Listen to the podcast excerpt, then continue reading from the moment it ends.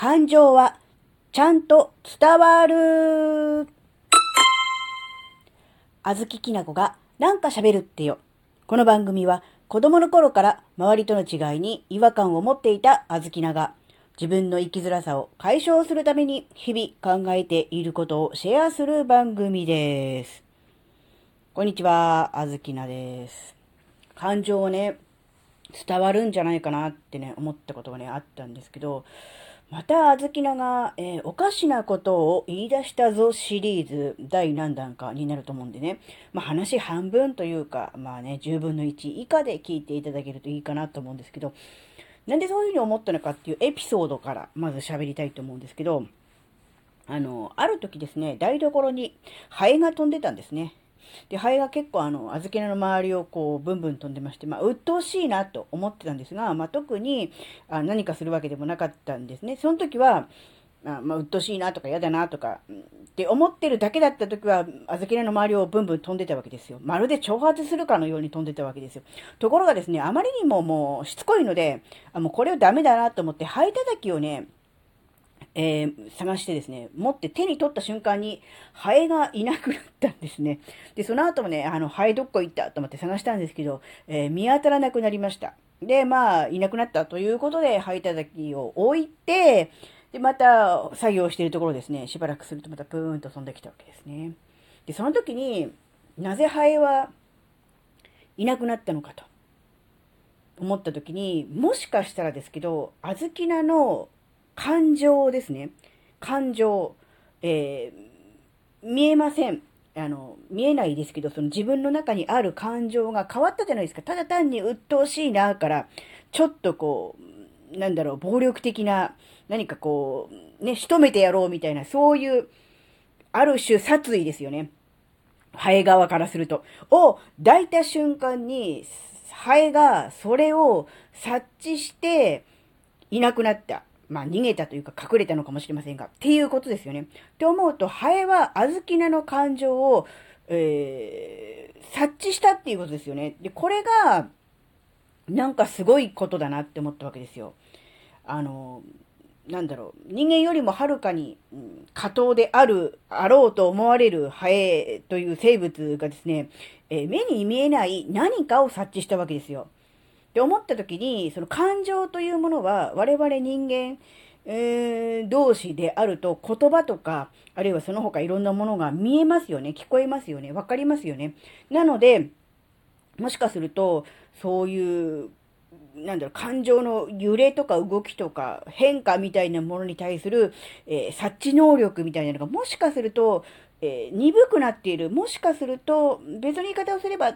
退化してしまってるのかもしれませんが、まあ、ハエとかは、やっぱりそういう、なんだろう、自分に対して、まあ、敵対とか、あるいは捕食の立場にある人、人というかもう生き物に対して、常に、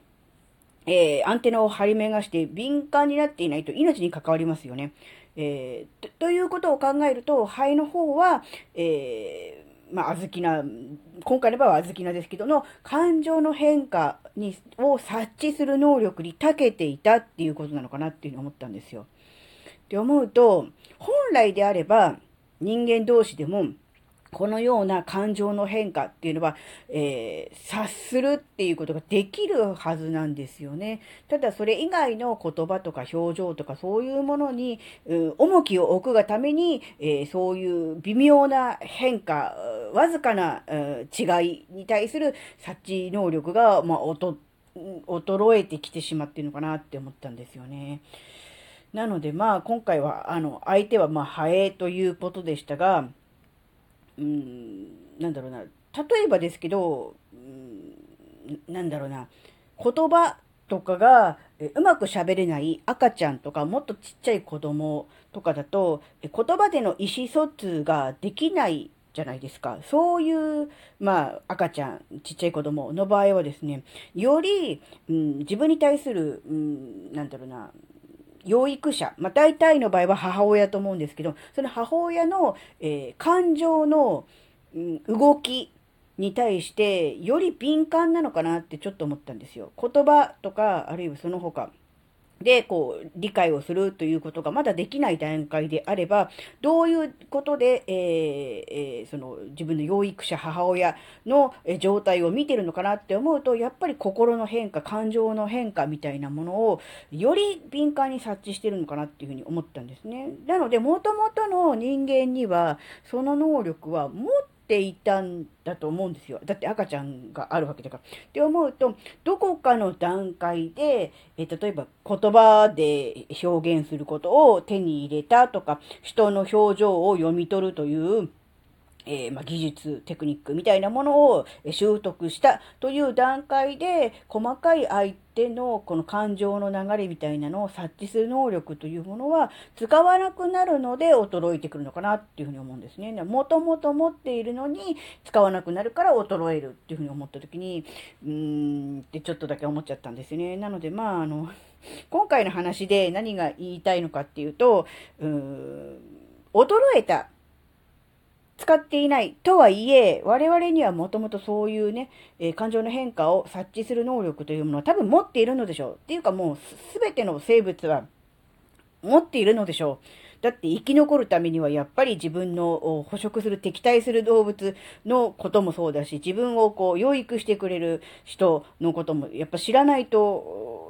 不安ですし、怖いですよね。生存能力としてやっぱり必要じゃないですか。って思った時に、本来我々が持っているだっていうことを考えてみると、我々は普段は言葉とか、あと表情とかを見て、えー、なんだろう、相手の感情を推測するということを使っているのが主ではありますが、そういうものとは違う、もっと根源的な、もっと本能的なもので、何かを、こう、察知している。だから言葉では、うん、なんかこう言ってるけれども、でも実際は何か、そうじゃないんじゃないかなとか、あの、相手は本心で喋ってないんじゃないかなとか、表面上、建前上はそういうふうに言ってるけど、本心、腹の中は違うよねって思うことって多分あるじゃないですか。で、そういう時の何かこう違和感、言葉で言ってること、行動してることの、んと自分が受け取る感じの差があるみたいな、そういう違和感みたいなものの正体はもしかすると、なんだろう、そういう、なんだろうな、気持ちのその心の感情の、うん、みたいなものを何かこう、うん、受け取って、それとその人が行動していること、発言していることに対する、まあ、矛盾とかギャップ、違和感みたいなものを感じるから、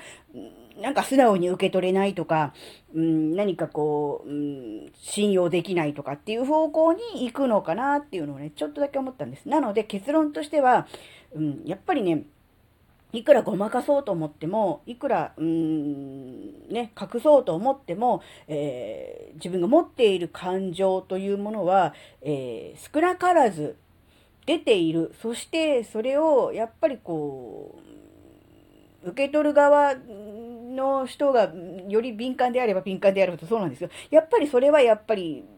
察知されていると思った方がいいのかなっていうふうにちょっと思ったんです。だから何かこう、う、うまくごまかせたとかね、うまく乗り切ったとかって思うかもしれませんけども、そういうのって、やっぱり何かこう、違和感として、もやもやとして残ると思うんですよ。で、そのことに対して何かこう指摘するということはないと思うんです。だってその人が個人的に感じた違和感やもやもやなので、えー、あえてこう、声高に反論を受けるとかね、えー、そういうことは、えー、ないとは思うんですね。なので、えー、まあ、なんとなくこう、うまくごまかせたとかね、いい感じで、なんとか、あのね、あの、乗り切れたって思うところもあるかもしれませんが、でも、やっぱり、それに対する違和感みたいなものは、やがて不信感みたいなものに変わっていくのかなって思うんですね。だから、なんだろうな、うん、なんだろう。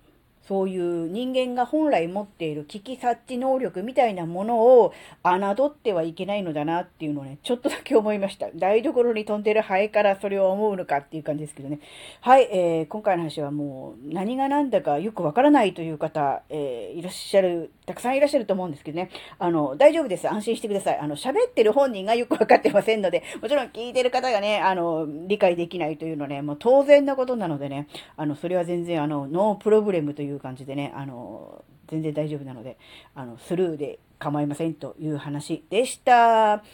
はい、今回のお話があなたの生きづらさ、解消には、えー、直接関係なかった、あの、あずきなのざれ言でしたが、最後まで、えー、お聞きいただきありがとうございました。それではまた次回お会いしましょう。じゃあまたね。